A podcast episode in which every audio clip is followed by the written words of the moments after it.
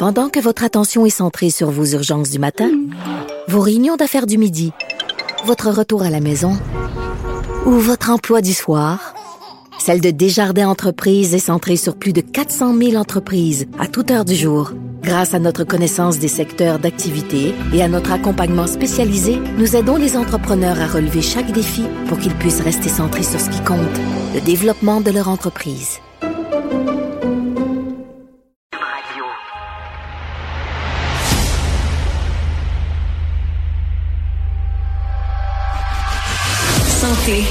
Économie, culture, politique, environnement.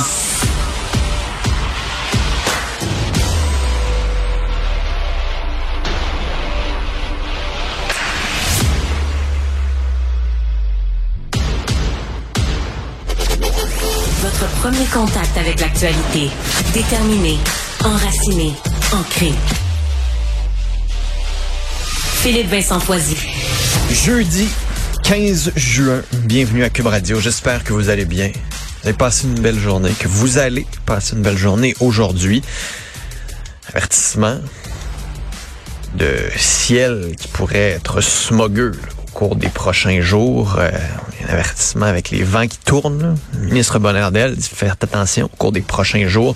pourrait avoir cette fumée, des feux de forêt qui descendent vers Québec, vers Montréal. Donc, faites attention, fermez les fenêtres. La qualité de l'air qui pourrait être très mauvaise au cours des prochains jours. Je regarde la météo pour les prochains jours. La région de Montréal, euh, c'est pas une météo pour accrocher votre linge. Peut-être que justement, on va passer les prochains jours à l'intérieur, malheureusement pour ceux et celles qui vont aller euh, au Grand Prix. Pour le bel sur Quivillon, qu'on regarde avec attention en espérant de la pluie, malheureusement, pas grande pluie prévue. Là. Je regarde pour la prochaine semaine, pour le bel sur Quivillon, il y a des averses éparses dimanche. C'est tout. Le reste, c'est du soleil.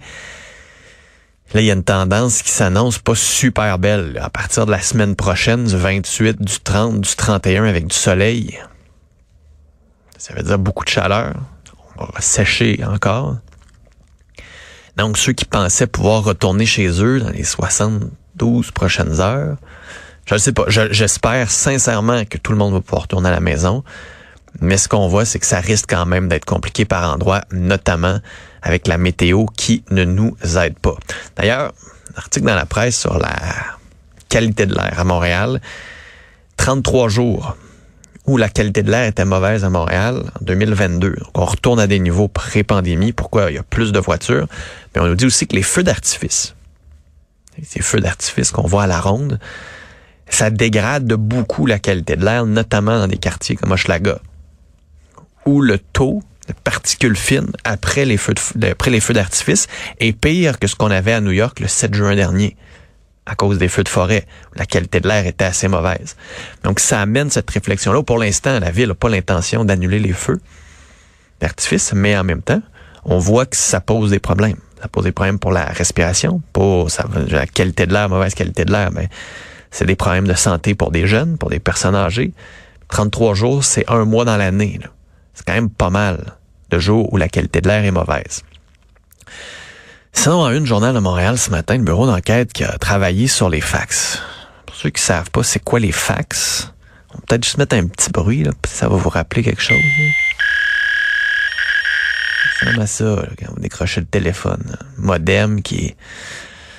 Pour ceux qui n'ont aucune idée c'est quoi, c'est... Donc on peut imprimer des papiers ces papiers qu'on remet dans l'imprimante et qu'on envoie à quelqu'un grâce à un numéro de téléphone et ça va imprimer les papiers du côté de la personne. moi, j'ai un fax, je vous envoie un fax dans votre machine, la machine va imprimer ce que moi j'ai fait imprimer d'abord pour ensuite vous le photocopier pour vous l'envoyer. Donc, c'est comme un courriel, mais bien plus compliqué.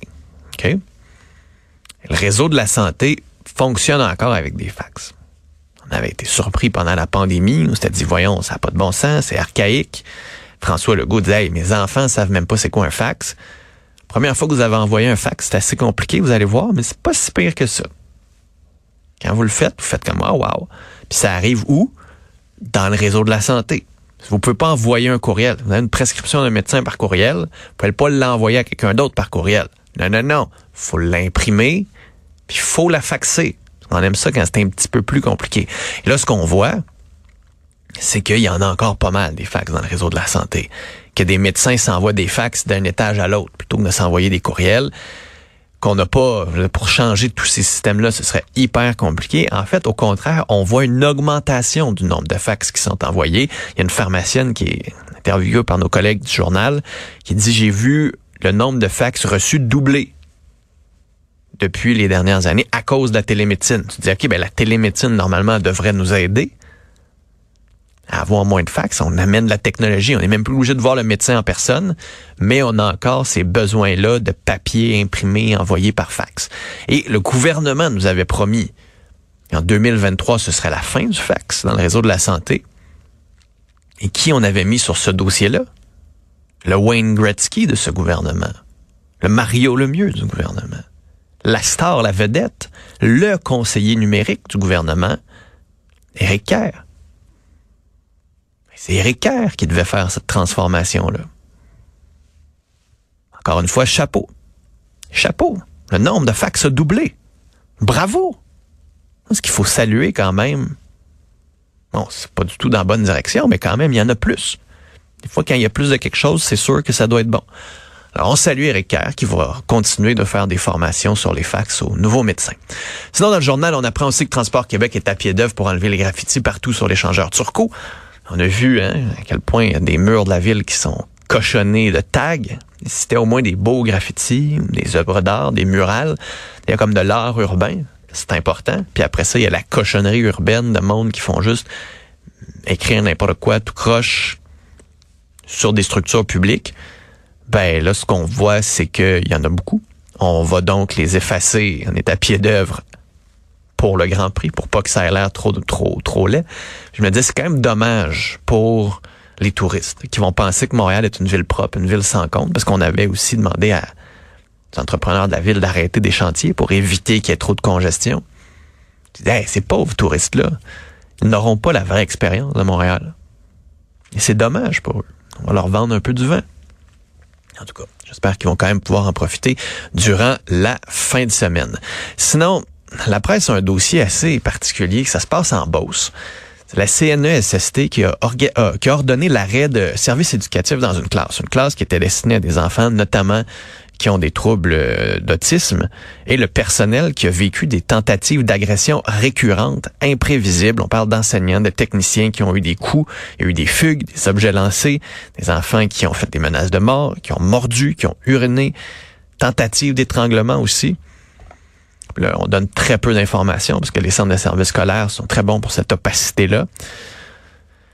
Et là, finalement, la CNESST qui écorche le centre de services scolaires en disant qu'il n'y avait pas de plan à l'époque. Et donc, on a, arrêté pendant quelques semaines de donner des services, d'enseigner aux jeunes parce que c'était trop dangereux pour les profs. Le centre de services scolaires qui, ouais, disait faire sa job. Pas vraiment pris en charge alors qu'il y avait eu des craintes à l'époque. On avait fait des critiques. Finalement, le 30 mai dernier, l'interdiction a été levée justement parce que le centre de services scolaires a décidé de prendre la chose en charge, amener des correctifs.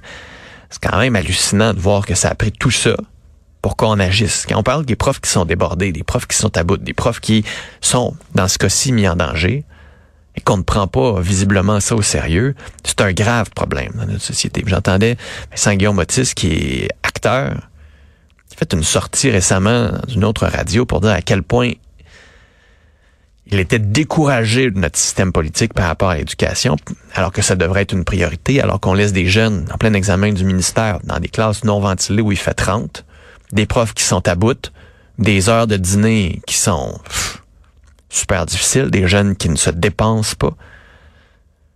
On est vraiment loin de nos priorités. Puis, message pour le filet social, ce qui est en train de craquer. Est-ce qu'il y a des jeunes qui, parce qu'ils ont de l'argent, vont pouvoir aller dans les bonnes garderies, qui sont chanceux, vont aller dans un bon CPE.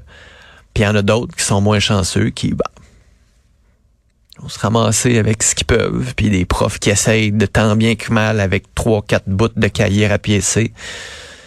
Puis plein de problèmes de comportement, puis aucune aide dans les classes. Est-ce que notre filet social est en train de craquer? C'est la peur que j'ai en ce veille d'été. Puis on va reparler de la rentrée dans les prochains mois. On va reparler de ces problèmes-là. C'est assez inquiétant. Sinon, un mot sur l'OTAN. plus gros exercice aérien de l'OTAN qui est en cours en ce moment en Allemagne. Envoyer un message à la Russie, mais aussi montrer notre cohésion à l'intérieur des membres de l'OTAN. 25 nations, 10 000 militaires et autres, 250 avions. Même le Japon et la Suède ont envoyé des avions pour ça. Devinez qui manque à l'appel encore une fois. Le Canada. C'est pas surprenant. C'est quand même gênant. Partie de l'OTAN. On n'arrive pas à dépenser ce que l'OTAN nous demande de dépenser, mais surtout, on n'arrive même pas à être là a des exercices militaires aériens. On n'était pas là lorsqu'il y avait des exercices militaires maritimes aussi peu. Est-ce qu'on est là? Est-ce qu'on peut être là? Est-ce qu'on sert encore à quelque chose? Est-ce qu'on est regardé? Est-ce que nos collègues, nos alliés nous regardent en disant, ouais, le Canada, ils sont cute. Mais c'est tout. Puis c'est un mot en terminant sur Bell. Je sais que c'est la compétition. C'est quand même un jour assez sombre. Là. Bell qui a coupé 1300 emplois. C'est 6% des effectifs dans les médias. Il y a des collègues, des bons journalistes qui ont perdu leur job. Dans les bureaux politiques, bureaux à l'étranger, dans les stations régionales. Quand la même maudite explication de migration des revenus vers les géants du web, l'inflation, baisse des budgets des annonceurs, mais qu'est-ce qu'on fait là, contre cette saignée-là dans les médias? C'est des talents, là, du bon monde, des bons journalistes intelligents, capables de sortir de l'information, qui ont plus de job. C'est le public qui va en payer le prix, malheureusement.